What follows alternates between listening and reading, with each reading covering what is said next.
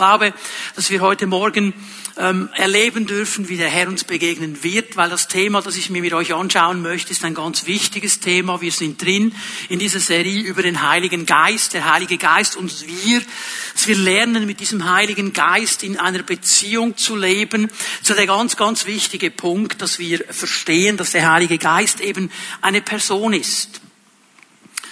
Und weil er eine Person ist, können wir mit ihm Beziehung haben. Du kannst mit einem Zustand keine Beziehung haben. Mit einem Gegenstand kannst du keine Beziehung haben. Aber mit einer Person kannst du Beziehung haben. Und der Heilige Geist ist eine Person.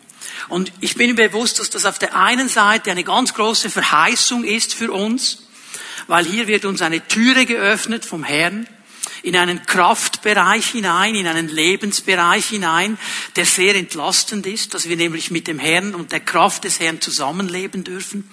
Aber auf der anderen Seite ist es eben auch eine Herausforderung weil wir den Heiligen Geist mit unseren natürlichen Augen nicht sehen können und nicht wahrnehmen können, wie wir einander wahrnehmen. Und trotzdem sind wir aufgerufen, in dieser Beziehung zu leben und zu wachsen. Jesus hat ja betont, dass der Heilige Geist sein Stellvertreter ist, dass er an seiner Stelle kommen wird und dass es sein Anliegen wäre, dass jeder Nachfolger, jeder, der sagt, ich will Jesus nachfolgen, eben auch diesen persönlichen Freund, diesen persönlichen Partner, diesen Heiligen Geist kennt. Ich möchte mit euch noch einmal diese Stelle lesen aus 2. Korinther 13, Vers 13, weil hier eine ganz wichtige Wahrheit zu uns kommt. Es ist ein Segenswunsch, den Paulus ausspricht. Wir wünschen euch die Gnade von Jesus Christus, unserem Herrn, die Liebe Gottes und die Gemeinschaft des Heiligen Geistes. Und hier bringt er den Heiligen Geist eben zusammen mit diesem Begriff Gemeinschaft mit dieser Beziehungsebene. Und dieses griechische Wort, das hier gebraucht wird für Gemeinschaft, es hat drei Bedeutungen, habe euch das schon erklärt in den letzten beiden Gottesdiensten. Es bedeutet Gemeinschaft zu haben, also im Sinne von Freundschaft. Es bedeutet dann eben auch die Partnerschaft, miteinander etwas zu bewirken. Darüber haben wir am letzten Sonntag nachgedacht. Und dann bedeutet es drittens eben auch das Vermitteln. Es bedeutet, ich habe etwas, das du nicht hast und ich gebe es dir gerne. Ich vermittle es in dein Leben hinein. Wir können auch sagen, es ist das Wirken des Heiligen Geistes. Es ist das, was der Heilige Geist wirkt in unsere Leben hinein. Und darüber wollen wir heute und auch am nächsten Sonntag sprechen, versuchen ein bisschen dieses große Feld abzudecken. Wie wirkt der Heilige Geist in unsere Leben hinein? Und hier ist mir noch einmal ganz wichtig, das noch einmal zu betonen. Der Heilige Geist ist eine Person. Und vielleicht hast du schon gedacht, ja, wieso, wieso macht er immer wieder diesen Punkt? Warum ist das so extrem wichtig? Einmal, weil es nicht möglich ist, mit jemand anderem als einer Persönlichkeit eine Beziehung zu haben.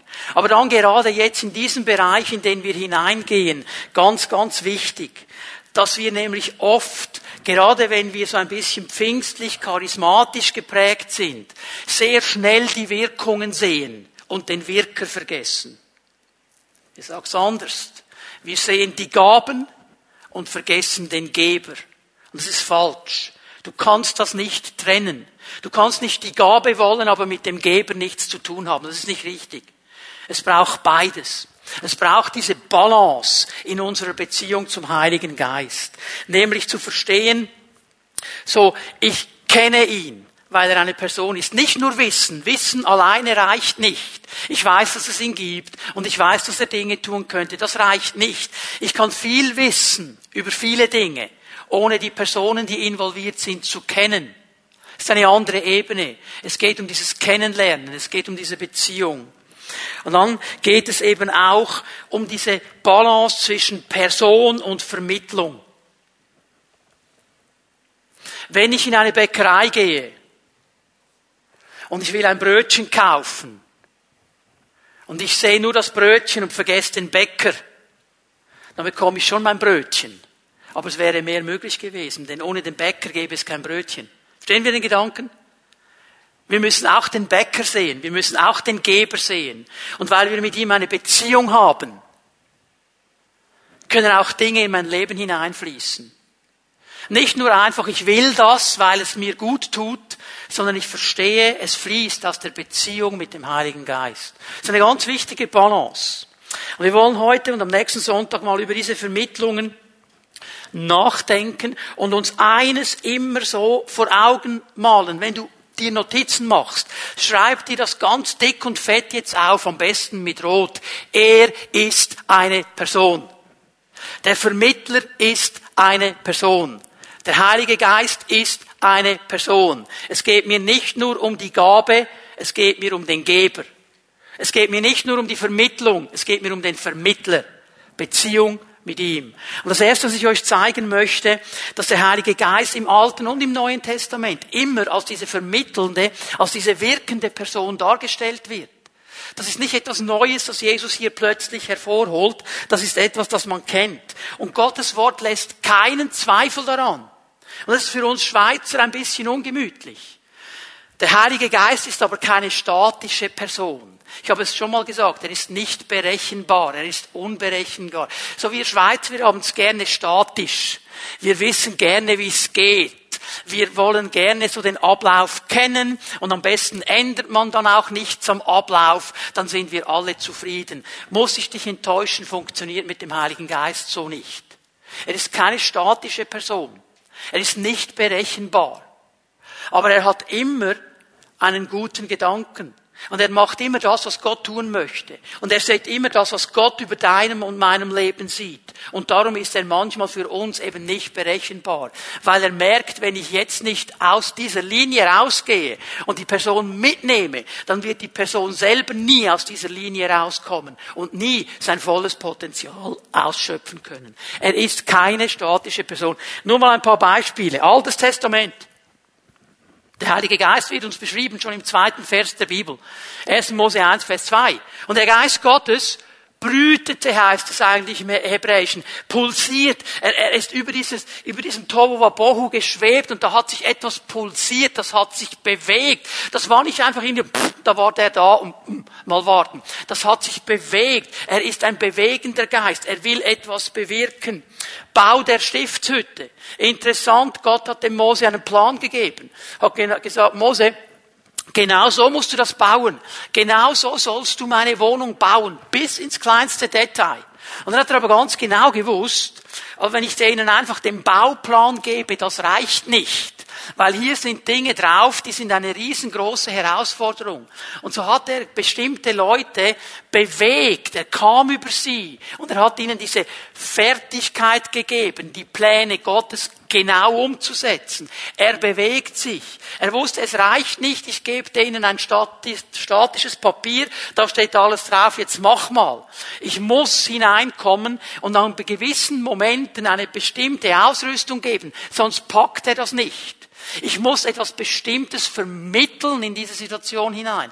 Und jetzt glaube ich, ist uns allen bewusst, dass diese Leute, die diese Vermittlung bekommen haben, das waren Handwerker von Haus aus. Es ging ja darum, dass, dass, äh, die Wohnung Gottes zu bauen.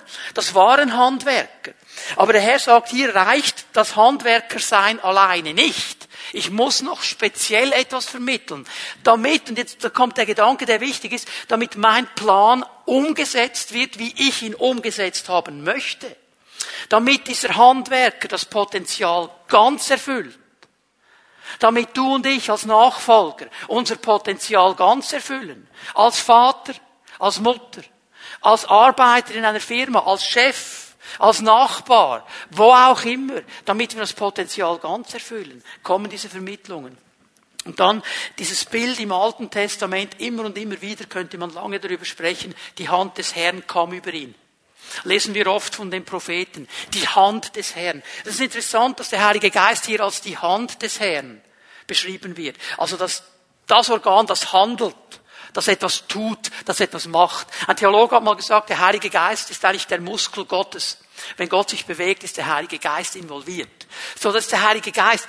Neues Testament. Ja, wir haben uns den Dienst Jesu angeschaut. Wir haben gesehen, dass dieser Dienst Jesu geprägt war von diesem Heiligen Geist. Dass Jesus sehr stark geachtet hat auf diesen Heiligen Geist. Und weil er das getan hat, war sein Dienst auch so erfolgreich. Weil er das getan hat, war sein Dienst so etwas völlig anderes als der Dienst aller anderen Rabbis und Theologen, die es damals gab. Die Leute waren erstaunt. Wir lesen dann am Pfingsten, wie dieser Heilige Geist kam. Und hier muss ich dich auch enttäuschen. Pfingsten, wie es uns beschrieben wird in der Bibel, das geschah nicht in unserer Schweizer Manier. So Schweizer Manier, dann wäre dann irgendwo der Verwalter gekommen, der Buchhalter, und er hätte jedem von diesen 120 so ein Tröpfchen gegeben. So, jetzt habt ihr das alle. Alles gut.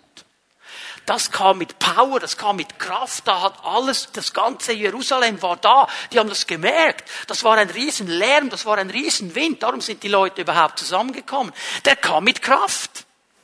Und wenn wir dann den Dienst anschauen, auch der ersten Gemeinde, die dann in der Kraft des Geistes gegangen sind. Immer wieder, wie du liest, dass der Geist Gottes dann geleitet hat, geführt hat.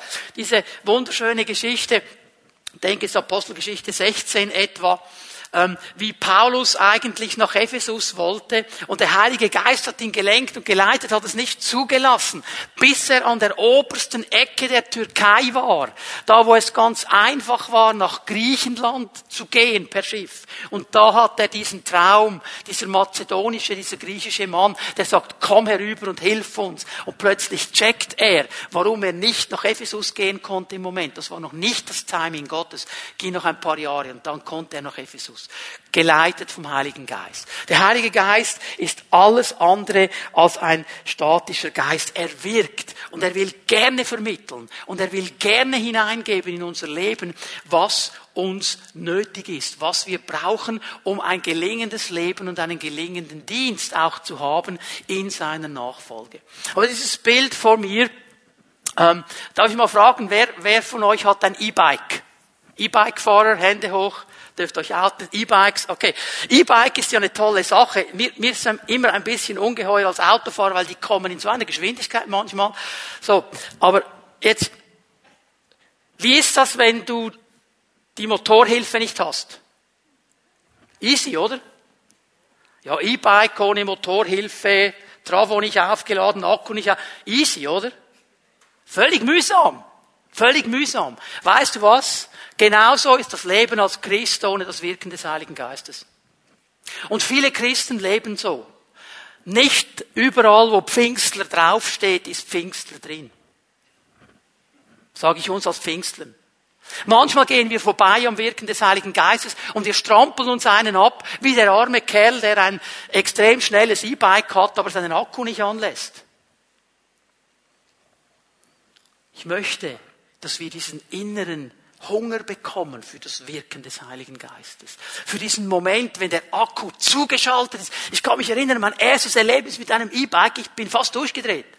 Wir waren unterwegs am Murtensee und hast du manchmal ja ein bisschen Gegenwind. Ein ganz konventionelles äh, Mountainbike hatte ich da und ich war da auf einer langen geraden Strecke und ich habe ein bisschen Gas gegeben. Wir Männer, wir sind ja gerne ein bisschen kompetitiv, wir möchten Wettbewerben. Ich habe gedacht, so kleiner Eddie Merckx und habe gedacht, ich bin eigentlich relativ gut unterwegs. Ey, geht noch was, oder? Da kommt eine Frau mit so einem Körbchen Velo ich natürlich so Eddie Merckx mäßig über meinem Mountainbike und sie ist völlig aufgerichtet und überholt mich. Ich habe gedacht, hallo? Ja, die hatte ein E-Bike. Keine Chance gehabt. So ist das Leben mit dem Heiligen Geist. Du musst dir nicht eins abstrampeln. Er möchte dir helfen. Er möchte deine Unterstützung sein. Er möchte vermitteln. Aber weißt du was? Bevor wir über die Vermittlungen sprechen, zwei Grundvoraussetzungen, die ich uns zeigen möchte, die ganz, ganz wichtig sind. Die brauchen wir, wenn wir diese Wirkungen möchten. Das erste ist Demut. Demut. Also ich weiß, Demut ist so ein Riesenbegriff und alle stellen sich dann sofort irgendetwas vor. Je länger du die Bibel gelesen hast, je länger du in Gemeinden äh, äh, zu Hause bist, hast du ein Bild von Demut. Und sehr oft entspricht dieses Bild von Demut nicht dem, was die Bibel eigentlich meint. Oft denken wir, Demut ist so, hm, ist der, der nie etwas sagt, der immer ganz lieb ist, der lieber so ein bisschen der Fußabtreter ist, geht immer so ein bisschen gedückt. gebückt. Du merkst gar nicht, dass der da ist. Das denken wir ist Demut. Ein bisschen komisches äh, Verhalten, das wir nicht einordnen können. Das ist völlig nicht das, was Demut ist. Ich möchte es mal so definieren. Demut heißt, ich weiß, was ich kann und was ich nicht kann. Ich weiß, was ich kann und ich weiß, was ich nicht kann. Und weil ich weiß, was ich nicht kann, weiß ich, dass ich Hilfe brauche. Und ich bin demütig genug, diese Hilfe zu holen. Ich mache es nicht selber.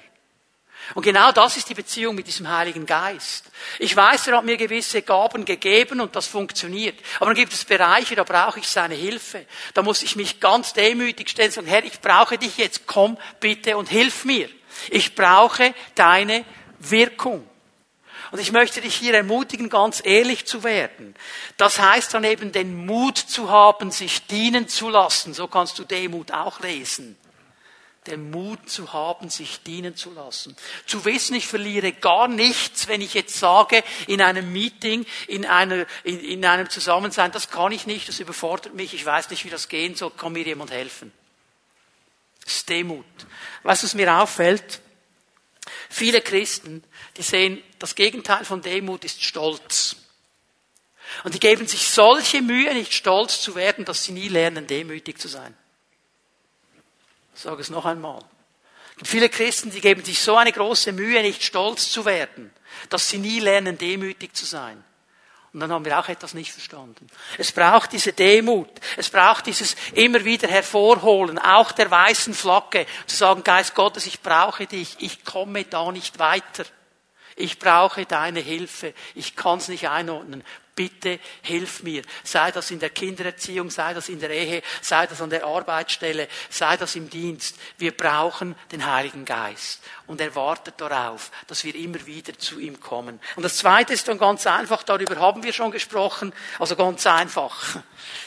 Das ist nicht so einfach umzusetzen, ist nämlich Gehorsam. Gehorsam. Und hier nur so viel noch einmal dazu. Sowohl im Alten und im Neuen Testament. Diese Begriffe, die gebraucht werden, um Gehorsam zu beschreiben, die haben immer einen ganz starken Zusammenhang von Hören, Zuhören und gemäß dem Gehörten zu handeln. Das ist diese Wortbedeutung. Ich höre gut zu und ich handle gemäß dem, was ich gehört habe. Und Jesaja bringt das wunderbar auf den Punkt. Jesaja 50, die Verse 4 und 5.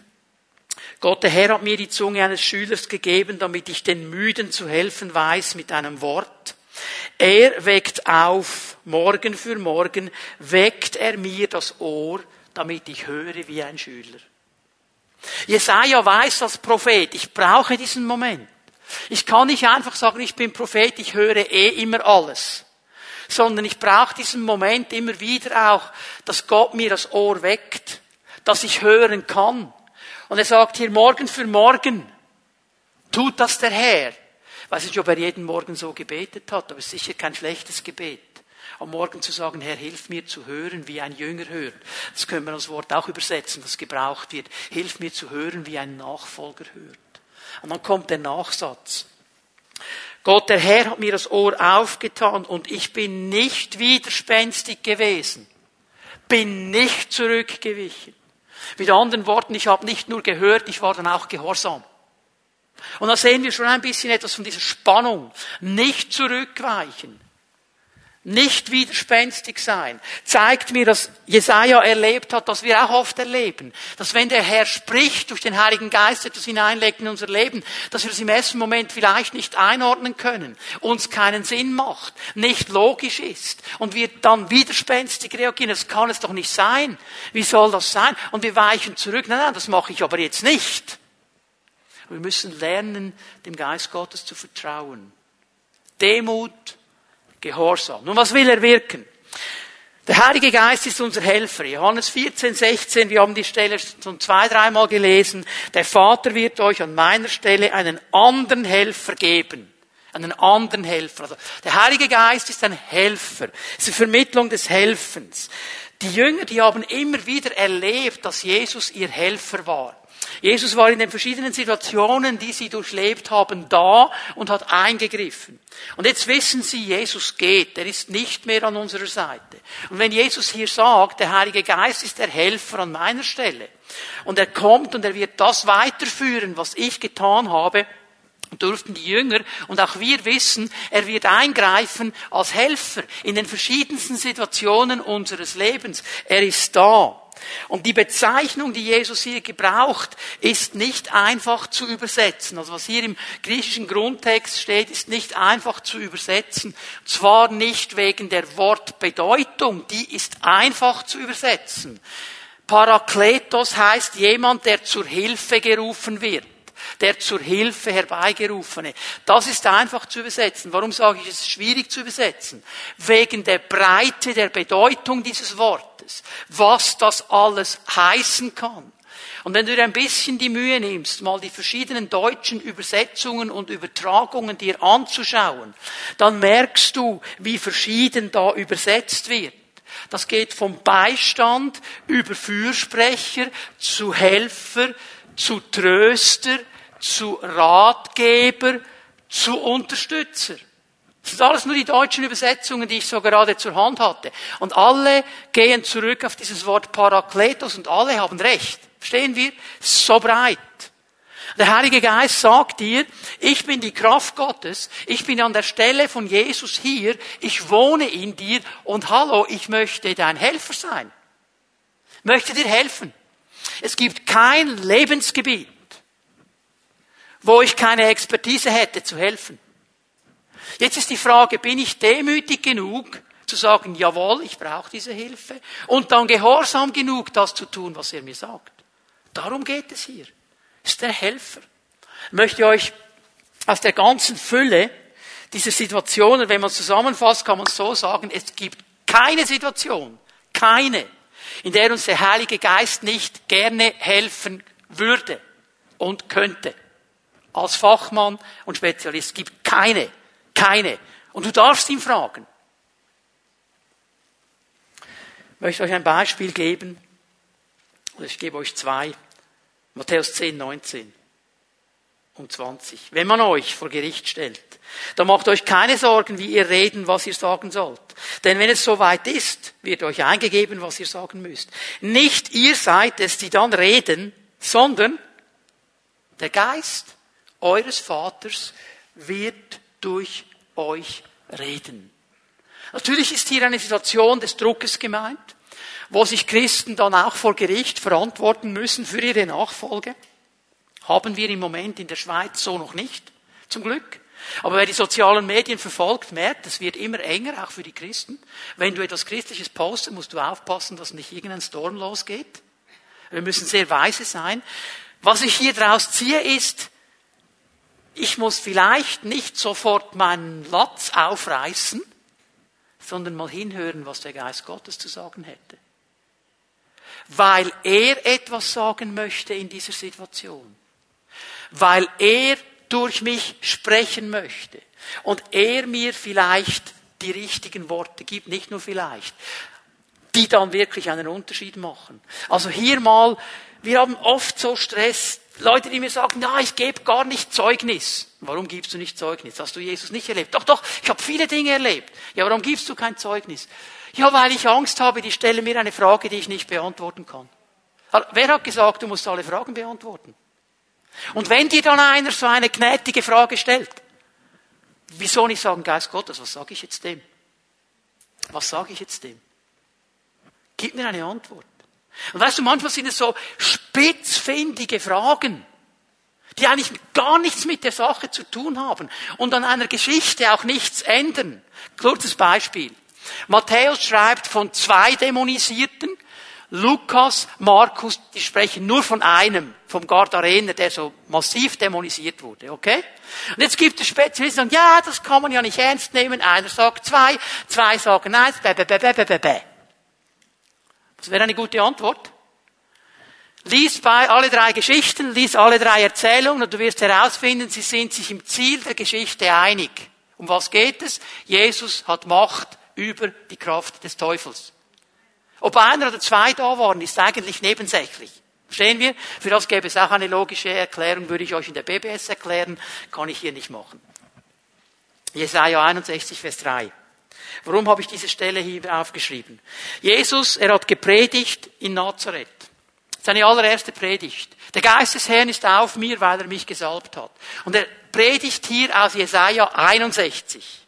Er nimmt genau diese Schriftrolle. Und das sind die Verse, die nachher kommen. Er hat mich gesandt, um es den Trauernden zu ermöglichen, dass ihnen ein Kopfschmuck anstelle von Asche, Freudenöl anstelle von Trauerkleidern und Lobgesang anstelle eines betrübten Geistes gegeben werde. Und dass man sie Eichen der Gerechtigkeit und Pflanzung zur Verherrlichung des Herrn nennen kann. Warst du schon einmal in einer Situation, wo du jemanden hättest trösten sollen? Das ist etwas vom Schwierigsten, das es gibt. Aber der Heilige Geist ist ein Tröster. Wieso fragen wir ihn nicht? Damit er uns helfen kann, dass durch uns eben nicht mehr Asche da ist, sondern dieses Feierkleid dass die Perspektive geändert ist. Dass Menschen durch das Wirken des Heiligen Geistes nicht mehr betrübt sind, sondern wieder hineinfinden in einen Lobgesang. Dass sie wieder ihre Stellung erkennen als Pflanzung der Gerechtigkeit. Und oft geht das nur dann, wenn der Heilige Geist die Impulse gibt. Und hier möchte ich dir wirklich Mut machen. Höre gut hin und sei gehorsam, das weiterzusagen. Ich könnte euch so viele Beispiele geben aus diesen Jahren des Dienstes, wo der Heilige Geist mir etwas gezeigt hat und gesagt hat, sag dieser Person das. Und das war sowas von unlogisch und sowas von nicht einordnbar. Und ich habe gelernt, wenn ich das sage, macht das einen Unterschied. Nicht für mich aber für diese Person. Wenn ich hier Priska sehe, ich kann nicht in dein Herz hineinschauen. Aber der Geist Gottes kann es. Und dann sagt er mir vielleicht etwas, was für mich null Sinn macht, aber dein Leben verändert. Das muss ich nicht wissen. Ich bin dann in diesem Moment nur ein Gehilfe des Heiligen Geistes. Und ich sage das. Aber ich muss gut zuhören. Hier brauchen wir die Hilfe des Heiligen Geistes. Und ich mache dir Mut. Sei demütig, Sei gehorsam. Lerne diesen Helfer als deinen Helfer kennen und dann wird er auch der Helfer der anderen werden, weil es durch dich fließt. Eine zweite Vermittlung, der Heilige Geist vermittelt Wahrheit. Wahrheit. Der nächste Vers, Johannes 14, 17, er wird euch den Geist der Wahrheit geben. Den Geist der Wahrheit. Gottes Geist ist immer ein Geist der Wahrheit. Das haben wir schon ein paar Mal gesehen. Er wird immer Wahrheit aussprechen. Und zwar, das ist wichtig, dass wir das verstehen, er wird nicht die Wahrheit aussprechen, die uns passt, sondern die Wahrheit Gottes. Wahrheit heißt nicht das, was ich gut finde und alles andere wird gecancelt. Wahrheit ist die Wahrheit Gottes hier in diesem Zusammenhang. Was hat Gott zu sagen? Was hat er zu sagen über mein Leben? Über meine Stellung? Über meinen Dienst, über meine Familie, über meine Ehe? Was hat er zu sagen über mein Umfeld, um, über die Umstände, in denen ich stehe? Was ist seine Wahrheit in dieser Situation? Und das wird der Heilige Geist tun. Und im Alten Testament wird eine ganz interessante Sache ausgesprochen über das Volk Gottes. Hosea 4, Vers 6. Vor allem der erste Teil des Verses ist wichtig.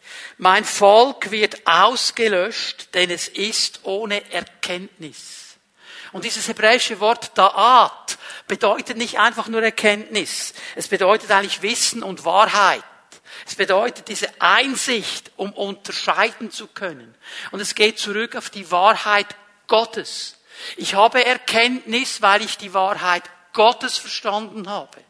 Ich kann unterscheiden in einer Situation, weil ich die Wahrheit Gottes verstanden habe. Und hier sehen wir eigentlich ganz drastisch, was geschieht, wenn dieses Volk Gottes keine Erkenntnis hat. Die Übersetzung hier sagt, es wird ausgelöscht. Eine andere Übersetzung sagt, sie gehen zugrunde. Dann ist nicht dieses Leben möglich, das Gott eigentlich möchte. Dieses gelingende, erfüllende Leben. Dieses Leben eben wie auf dem E-Bike mit dem Akku des Heiligen Geistes, das gelingen kann. Ja, hier kommen auch Berge, wo es hochgeht und du dich ein bisschen mehr anstrengen musst, aber mit der Unterstützung des Heiligen Geistes. Und darum ist es so wichtig, dass wir diese Wahrheit immer wieder suchen und der Heilige Geist vermittelt sie. Hier im Zusammenhang geht es ja auch um das Wort Gottes in dieser Stelle von Hosea. Er greift hier mal der Prophet die religiösen Lehrer an, die die Wahrheit Gottes, das Wort Gottes nicht mehr richtig gelehrt haben und darum hatte das Volk keine Erkenntnis in im alten Bund. Im neuen Bund haben wir einen Lehrer in uns, das ist der Heilige Geist. Erinnert ihr euch daran, was Jesus gesagt hat? Was wird der Heilige Geist machen? Er wird von wem sprechen? Von wem? Von Jesus selber. Was ist Jesus? Das Wort Gottes. Er wird auf mich hinweisen. Er wird euch an all das erinnern, was ich euch gesagt habe. Ja, wo haben wir das, was Jesus gesagt hat? Im Wort. Verstehen wir? Hier geht es, dieser Heilige Geist hat immer ein ganz großes Anliegen. Er wird uns immer wieder zum Wort führen. Und er wird uns immer wieder dieses Zeugnis Jesu groß machen und uns immer wieder die Realitäten des Vaters zeigen. Er wird uns immer wieder dahin nehmen. Das ist, was er vermitteln möchte. Und darum brauchen wir auch immer wieder diese Demut zu sagen, Geist Gottes, hilf mir das zu verstehen. Hilf mir das zu verstehen. Ich kann es nicht einordnen. Und dann wird er durch sein Wort immer wieder sprechen. Manchmal durch Situationen, die ich nicht einordnen kann. Ich denke, hey, du bist sowas von kreativ, sowas von kreativ. Ich erinnere mich an eine Geschichte, die hat mir eine Schwester erzählt vor vielen, vielen Jahren. Die hatte einen Untermieter. Und der Untermieter hieß Wüterich zum Nachnamen. Und sie hatte Probleme mit diesem Untermieter und sie hat manchmal Angst gehabt wusste nicht, wie sie umgehen soll. Sagt, Geist Gottes, hilf mir, hilf mir. Und der Geist Gottes sagt, lies diese Stelle in Jesaja. Und sie schlägt es auf und sie hat eine ganz alte Übersetzung. Und weißt du, was da steht? In dieser alten Übersetzung. Fürchte dich nicht vor dem Zorn des Wüterichs. Das genau so steht es da. Alte Übersetzung, die neuen haben es nicht mehr so drin. Sie nimmt die alte und sie sagt, Halleluja, Herr, Dankeschön. So, der Heilige Geist ist sehr kreativ. Er ist sehr kreativ. Hört zu, was er zu sagen hat. Hört zu, was er zu sagen hat. Äh, Johannes 8, Vers 31. Wir, wir kennen ja diese wichtige Aussage hoffentlich. Jesus sagt zu den Menschen, die nun an ihn glaubten, wenn ihr euch nach meinen Worten richtet, hier müsste man wörtlich übersetzen, wenn ihr in meinem Wort bleibt, wenn ihr da bleibt, wo mein Wort ist, seid ihr wirklich meine Jünger. Und ihr werdet die Wahrheit erkennen und die Wahrheit wird euch frei machen. Im Wort Gottes ist diese Wahrheit, die frei macht. Und das ist immer das Ziel des Heiligen Geistes. In diesem Sinne, wenn er Vermittler der Wahrheit ist, ist er eigentlich dein göttlicher Freisetzer. Er möchte dich freisetzen. Er möchte, dass du frei bist, Jesus nachzufolgen. Frei bist in deinem Leben, ihm zu dienen. Frei bist, so zu leben, wie er das möchte. Und da wird er diese Wahrheit hineinbringen. Jetzt, Jesus hat nicht gesagt, ihr werdet die Wahrheit erkennen und das wird euch immer einen totalen Spaß machen. Hat er nicht gesagt. Manchmal macht die Wahrheit nicht Spaß. Manchmal tut sie weh. Aber das ändert nichts an der Tatsache, dass sie eben frei macht. Aber wir sind so eine Wohlfühlgesellschaft. Wenn sich etwas nicht gut anfühlt, dann kann es ja nicht sein. Wir gehen vorbei an dem, was Gottes Wort uns hier sagt. Nämlich an dieser ganz starken Auswirkung der Wahrheit, die uns frei macht. Auch wenn er hier eben dann Dinge ansprechen muss in unser Leben hinein, da schlucken wir im ersten Moment mal leer. Denken, echt jetzt, Herr? Aber wenn wir ganz ehrlich werden, merken wir tief in unserem Herzen drin, es ist schon so. Aber wie wir dann reagieren, das ist die nächste Frage. Er ist ein Freisetzer, ist ein großer Freisetzer und er tut das immer durch sein Wort. Tut es durch sein Wort. Weil das Wort ist die Quelle der Wahrheit. Dein Wort, Herr, ist Wahrheit. Psalm 119. Sehen wir? Immer durch das Wort. Und wir haben ja schon Mühe, wenn dieses Wort zu uns kommt, wenn es nicht gerade dem entspricht, was ich mir im Moment wünsche, wenn ich die Bibel lese. Jetzt gibt's noch eine Ebene. Was mache ich, wenn das Wort Gottes durch Brüder und Schwestern zu mir kommt? Die den Heiligen Geist in sich haben. Und vom Heiligen Geist hören, sagt das dem mal in sein Leben hinein. Was passiert dann? Dann sind wir so schnell. Ich möchte uns einfach zeigen, wie verkürzt wir dann sind. Dann sind wir so schnell zu sagen, ja, aber in deinem Leben stimmt dann auch nicht alles. He? Also du musst mir gar nichts sagen. Wenn der Heilige Geist nur perfekte Menschen brauchen würde, würde er niemanden von uns brauchen. Amen? Aha. Wir sind dann so schnell. Ja, du bist nicht perfekt, ich lass nicht zu. Das ist nicht die Frage. Es ist Wahrheit, die durch den Heiligen Geist in mein Leben kommt. Das ist ein Freisetzer. Und das Letzte, was ich euch zeigen möchte heute Morgen, der Heilige Geist ist ein Augenöffner. Ein Augenöffner. Ich werde es gleich erklären. Johannes 16, Vers 8. Und wenn er, der Heilige Geist, kommt im Zusammenhang, wird er der Welt zeigen, dass sie ihm Unrecht ist. Und er wird den Menschen die Augen öffnen für die Sünde, für die Gerechtigkeit und für das Gericht. Die neue Genfer Übersetzung, die sagt hier, äh, er wird die Augen öffnen. Das ist eigentlich schon eine Übertragung, hat mir aber gefallen vom Gedanken her. Ich werde gleich erklären, was hier äh, genau gemeint ist. Aber das Augen öffnen, das Augen öffnen für die Realitäten Gottes. Da muss ich immer an den Propheten denken und an seinen Knecht, der da in Dothan eingeschlossen war und über Nacht kam diese feindliche Armee. Und der Knecht hatte Panik. Wow, jetzt sind sie gekommen und sie holen uns. Schau dir mal diese Gefahr an. Diese riesige Armee. Der Prophet bleibt völlig cool. Bleibt völlig cool. Weil er sieht etwas, das der andere nicht sieht. Und, und der Knecht sagt, was ist los? Wieso bist du nicht nervös? Und der Prophet sagt ganz locker, öffne ihm die Augen her, dass er sieht. Und dann werden ihm die Augen geöffnet. Und was sieht er? Er sieht die Heerscharen Gottes rund um die Stadt. Und sagt, wow, derer, die bei uns sind, sind viel mehr als derer, die ich sehe. Verstehen wir? Augenöffner. Er wird uns Situationen zeigen. Zu dieser Stelle, Johannes 16, Vers 8, zwei wichtige Punkte. Wenn wir hier lesen, wenn er kommt, der Heilige Geist, wird er der Welt etwas zeigen. Wenn wir Welt lesen, dann meinen wir sofort, äh, das sind all die Leute, die Jesus noch nicht kennen, oder? Das ist die Welt. Wir gehören da nicht mehr dazu. Stimmt hier an dieser Stelle so nicht. Hier ist im Griechischen das Wort Kosmos, das ganze geschaffene Universum. Er wird dem ganzen geschaffenen Universum dienen. Hier geht es nicht darum, bin ich schon bei Jesus, bin ich noch nicht bei Jesus. Eigentlich könnte man sagen, er wird jedem Menschen dienen, jedem. Dem, der mit Jesus geht, der, der Jesus noch nicht persönlich kennt, jedem Menschen. Er wird das für alle Menschen tun. Das ist hier der Gedanke. Und es geht, wenn er hier von der ganzen Menschheit eben spricht, auch um Prägungen und Haltungen, die er ansprechen wird. Und da sind wir nicht immun dagegen.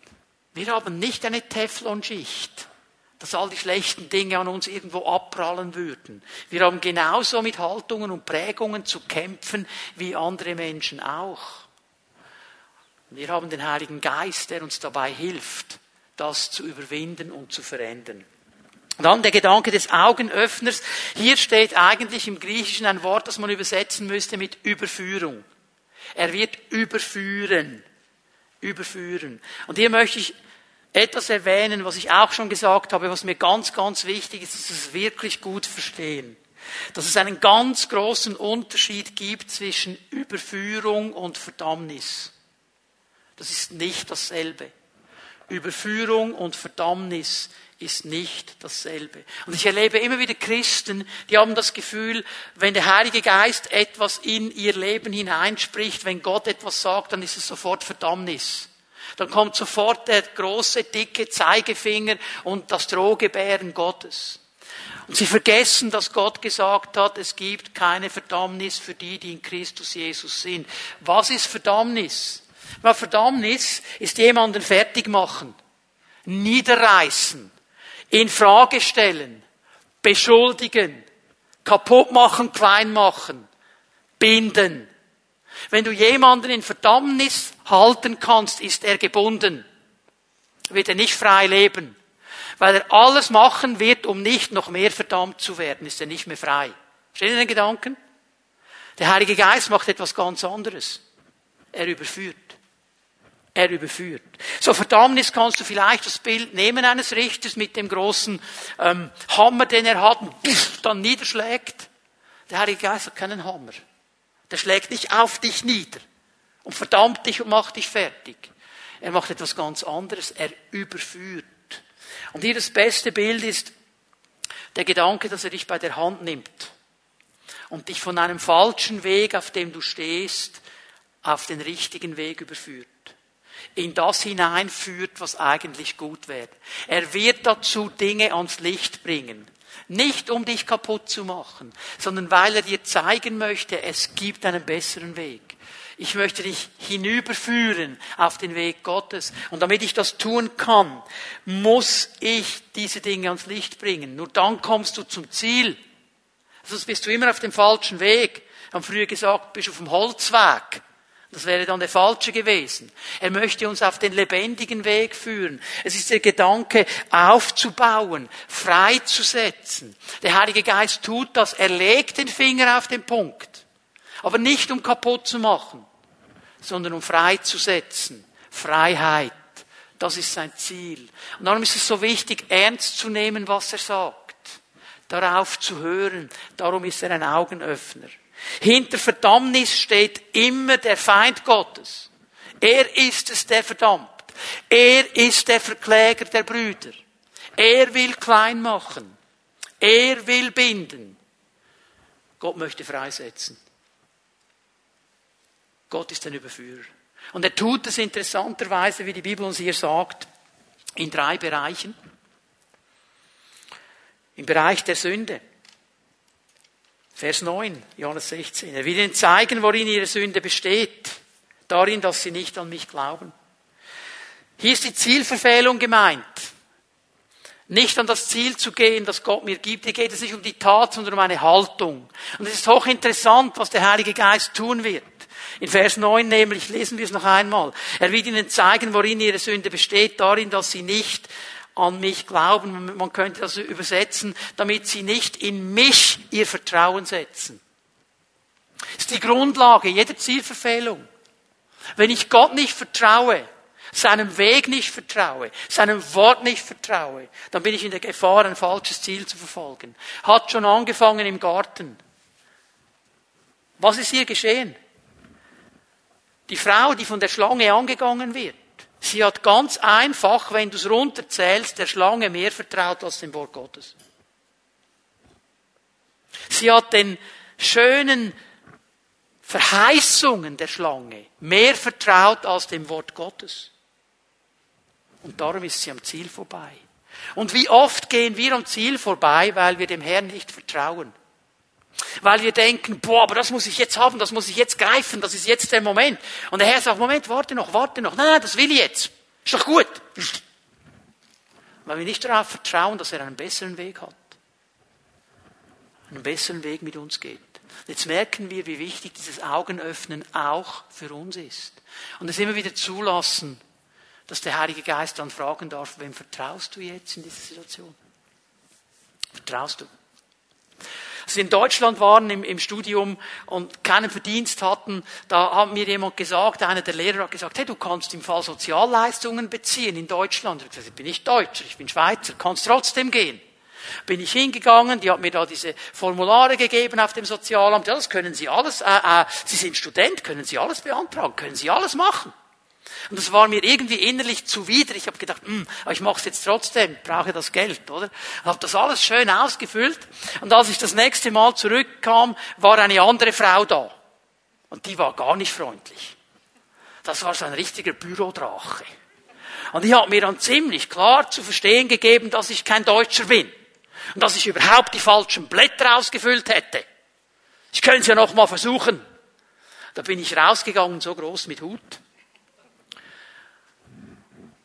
Sagt der Geist Gottes zu mir. Ich möchte eine Frage stellen. Wem vertraust du? Dem Sozialamt oder mir? Ich habe diese Blätter genommen,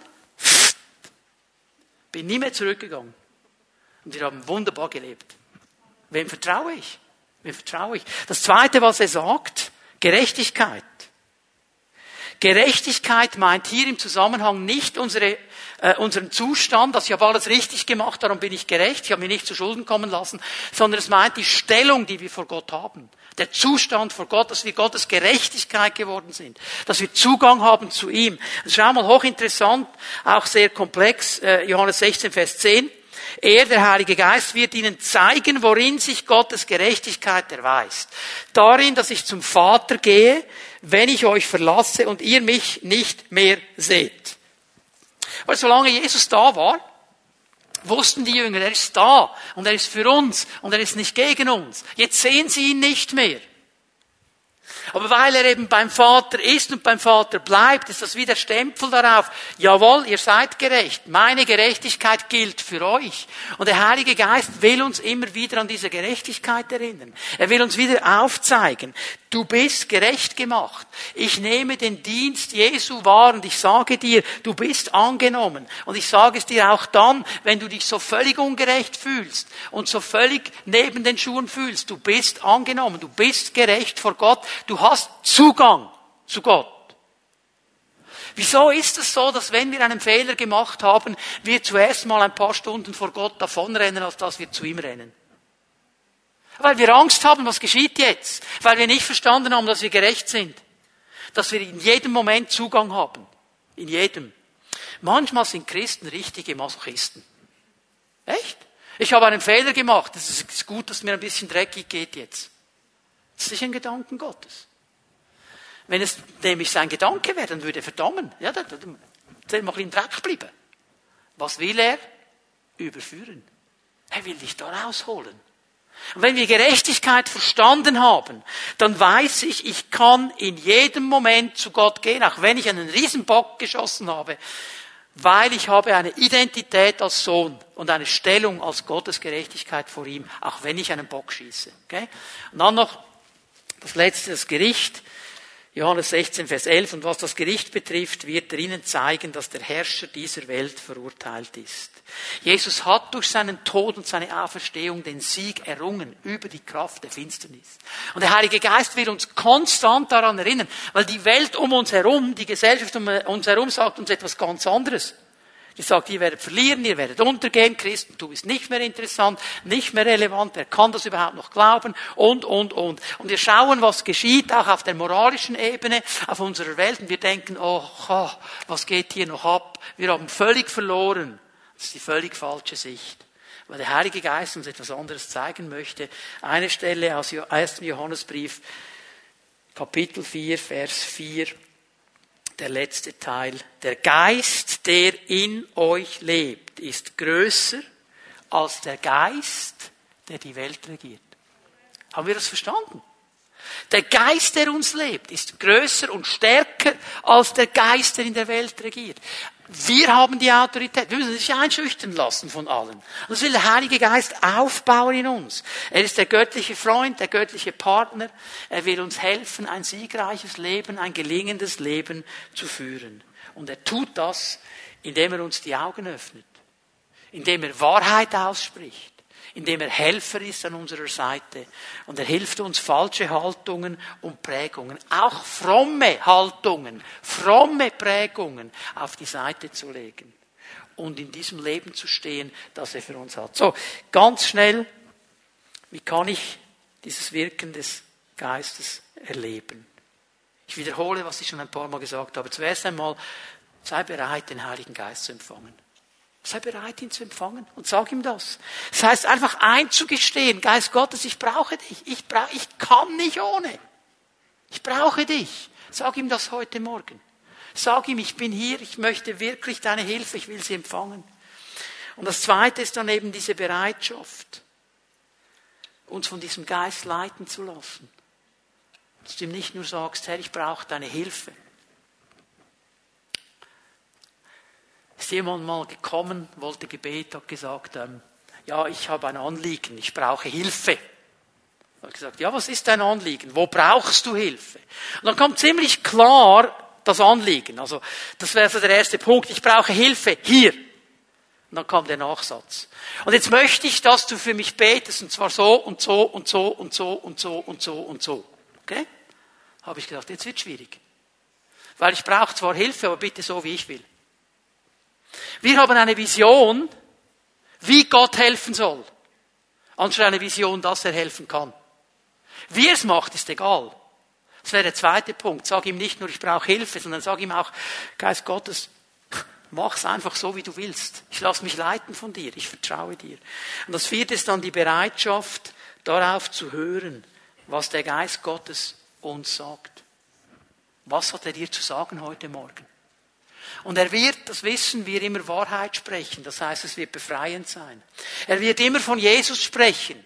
Und das ist immer diese Stärke. Immer diese Stärke. Jesus hat seine Jünger, ich sag's mal so, stark geredet. Nathanael. Als er gehört hat, der Messias sei aus Nazareth, hat er sich gekringelt. Was kann aus Nazareth Gutes kommen? Und dann begegnet ihm Jesus oder er ihm. Und was sagt er zu ihm? Du bist ein Israelit ohne falsch. Du bist ganz echt in deinem Herzen. Ja, wer sagt dir das? Ich habe dich gesehen unter diesem Baum. Ich habe dich gesehen. Ich weiß, dass du echt bist. Er sagt diesem Petrus, der keine Stabilität hat, du bist jetzt eben nicht mehr Simon, du bist Petrus. Lange bevor der Petrus, er hat immer Stärke gesprochen. Jesus will uns stark machen, er will uns stark reden. Wenn du deinem Kind dauernd sagst, schaffst du nicht, wirst du nie packen, dann wirst du dein Kind nicht stark machen. Mach ihm Mut, Dinge anzupacken. Und das dritte dann, er wird vom Vater sprechen. Er ist der Geist, der uns zum Vater zieht. Das heißt, er wird mir immer Identität geben. Und dieser Geist in uns, werden wir das am nächsten Sonntag noch ein bisschen genauer sehen, er ruft Abba, Vater. Er wird uns immer zum Vater ziehen und wir immer sagen, du bist Sohn, du bist Tochter, an dem ändert nichts. Du bist Sohn, du bist.